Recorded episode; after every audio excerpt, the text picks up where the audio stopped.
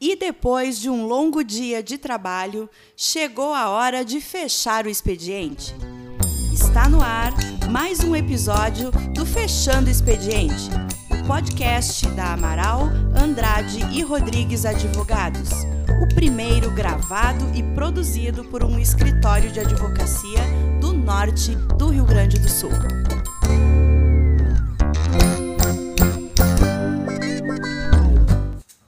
E aí, Bruno, uma questão que eu acho que deve ser uma dúvida de muitos que estão nos, nos escutando e que vão participar aí do, do pleito eleitoral é quanto ao, ao registro, às assinaturas, a lista de presença da, nas convenções.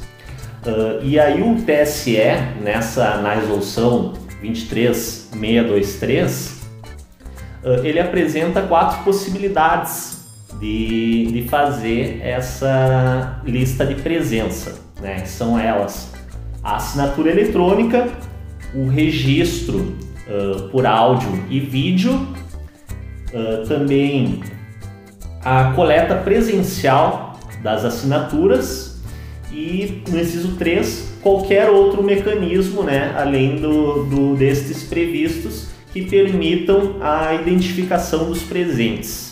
Né? Essas são algumas possibilidades que o TSE nos apresenta, mas eu, eu prefiro que tu comente e tu nos passe aí qual, qual, qual que é a tua visão dessas possibilidades e qual que seria a mais uh, efetiva, que cumpriria melhor com o, com o objetivo né, da lista de presença e qual também seria mais indicada para os partidos. Perfeito, Helena. Bom, para começar, esse inciso 3 que tu cita, cá entre nós, é a maior furada. Eu, assim, quando a gente vê na lei qualquer meio, qualquer. É difícil lidar com esse tipo de liberalidade.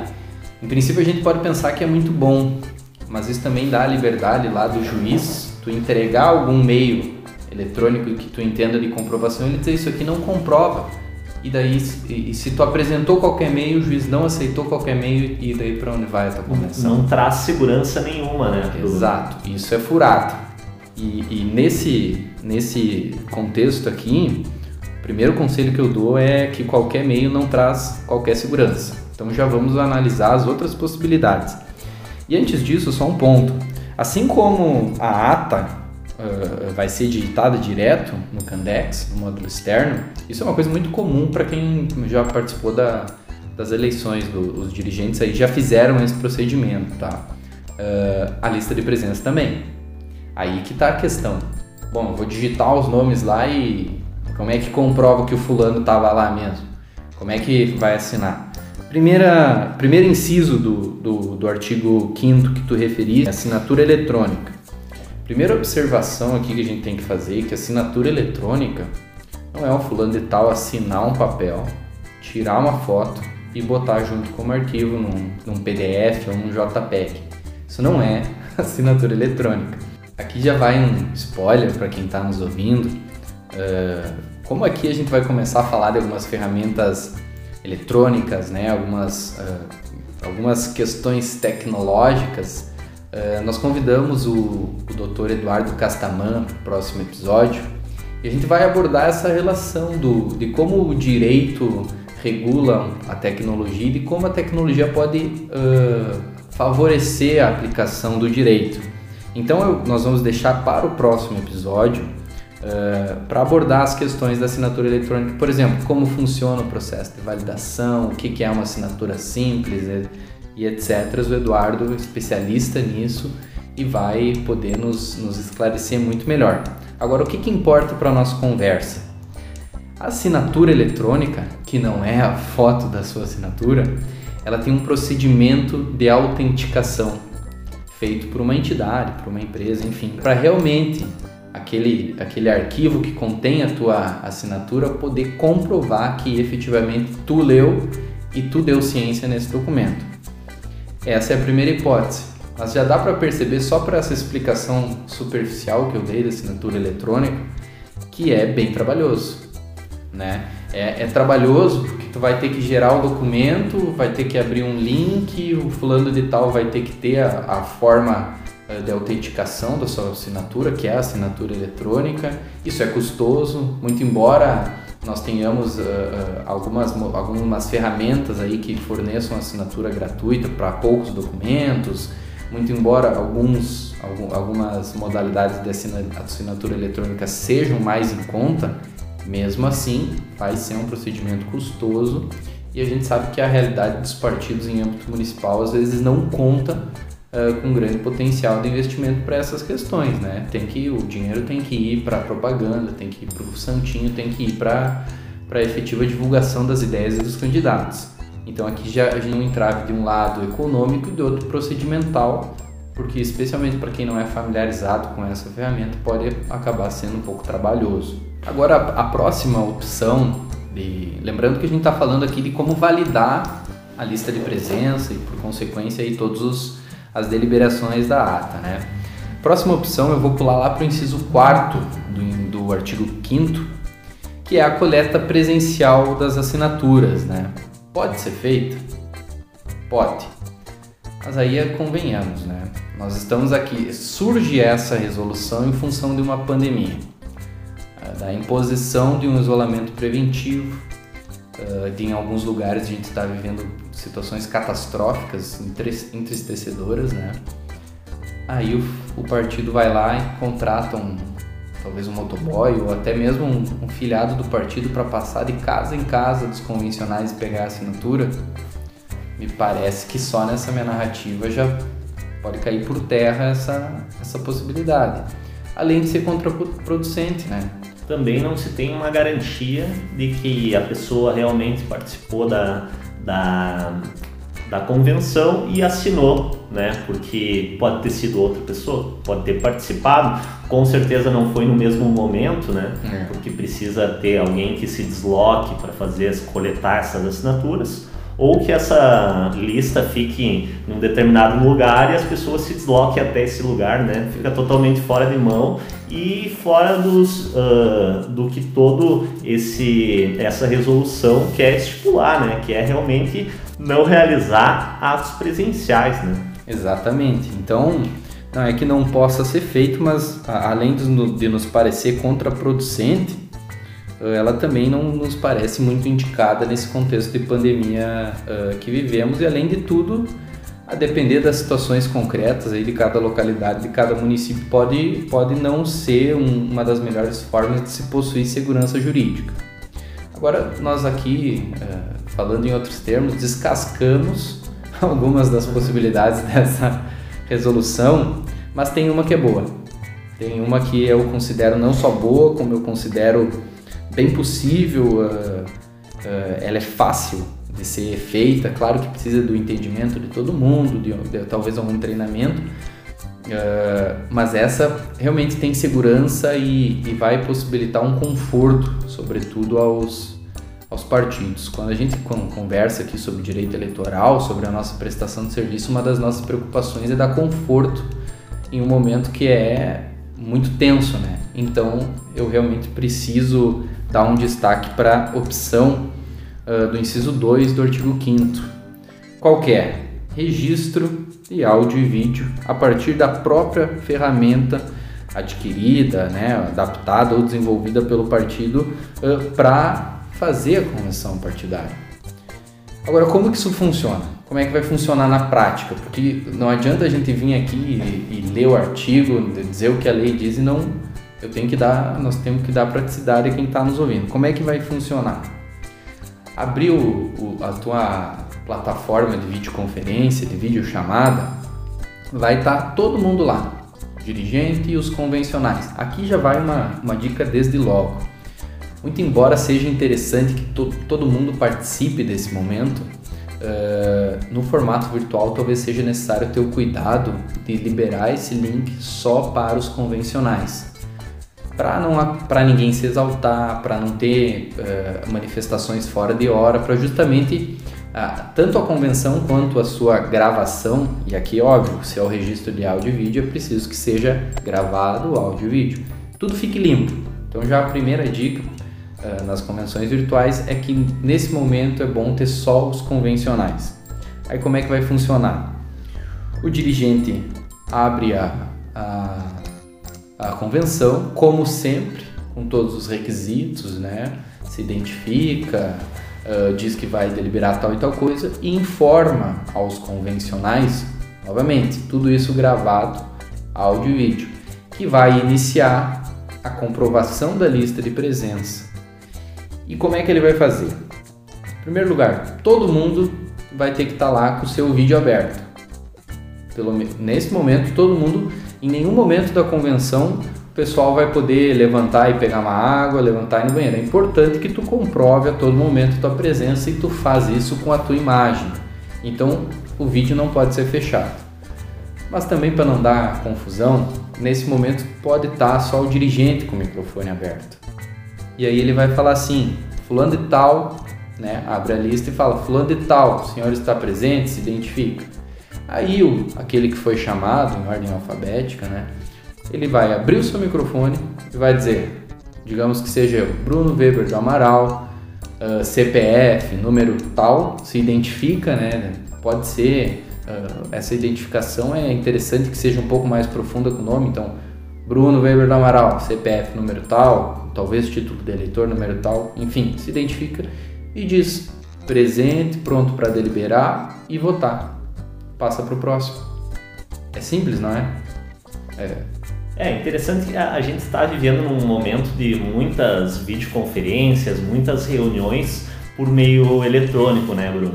E aí, corriqueiramente, a gente tem visto uh, que é muito mais fácil tu, tu realizar uh, uma, uma reunião com o microfone desligado, né? E realmente facilita.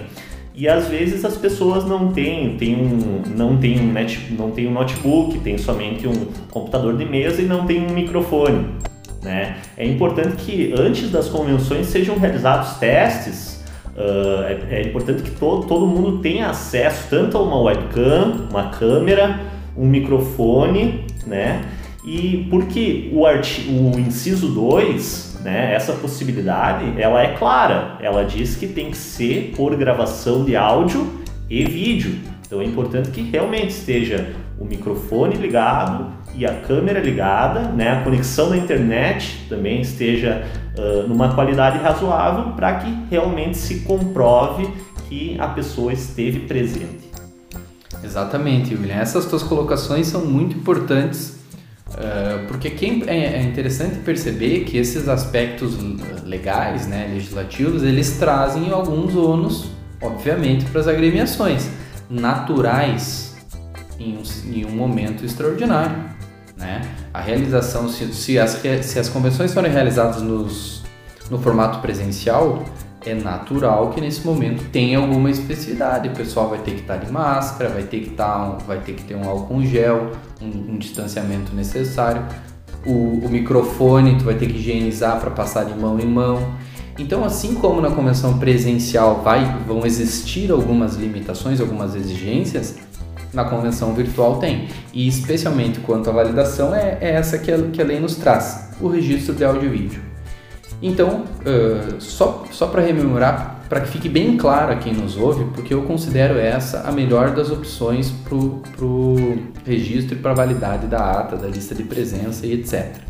O dirigente abre, obviamente, exatamente como tu falou, está fazendo reunião, já aproveita e faz em vídeo chamada, já vai testando, qualificando os teus, os teus filiados, especialmente os convencionais, partido vai ter que acabar disponibilizando em determinados casos, vai ter que né, desdobrar essa situação. Mas enfim, tem que ter uma internet razoável, vídeo e microfone. Uma câmera e um microfone para comprovar que estava lá. E aí já vai fazendo as reuniões, já vai fazendo reunião teste, né? vai fazer uma reunião que vai incluir um pouco mais de gente, bota, já escolhe a tua plataforma, uh, já faz a reunião bem como seria uh, uma, a convenção partidária, para no momento em que efetivamente for essa convenção, não ter erro.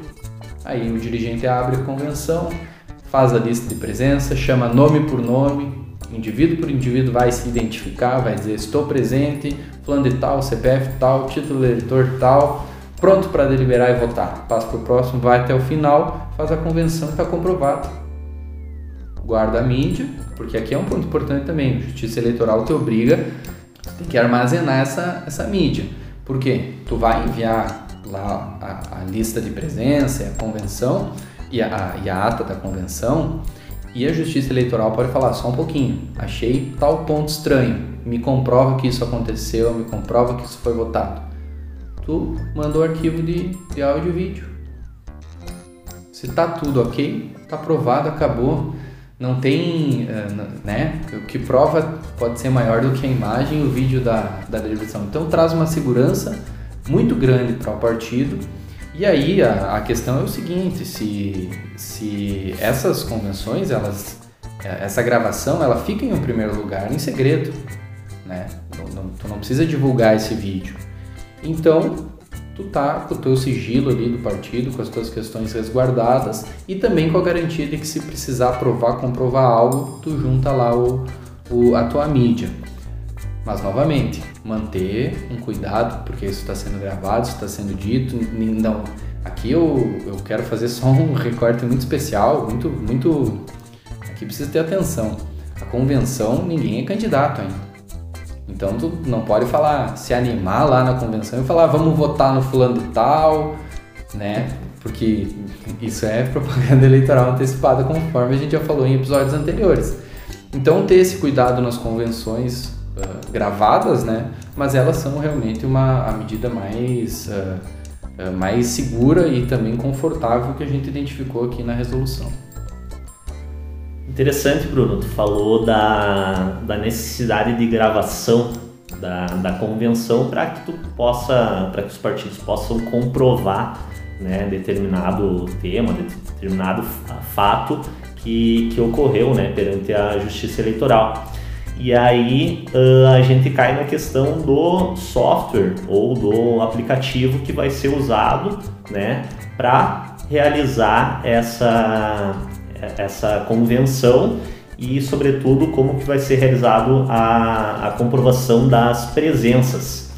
O, esse inciso 2 do artigo 5 da resolução, ele diz que uh, pode ser realizado né, por, a partir de qualquer ferramenta tecnológica, seja gratuita, seja adquirida uh, ou desenvolvida pelo partido que comprove a, a, a ciência dos convencionais presentes. Né?